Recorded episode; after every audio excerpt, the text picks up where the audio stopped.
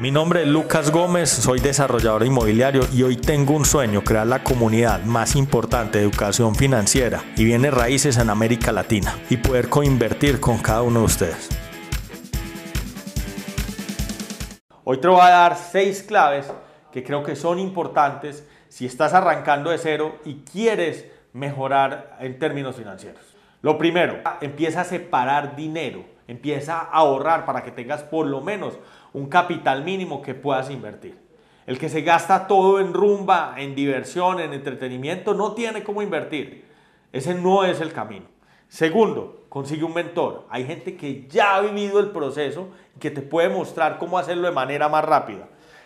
Tercero, y muy importante, hay que correr riesgos, pero también hay que poner a trabajar el dinero a favor de uno. El dinero es una palanca, el dinero puede trabajar por ti.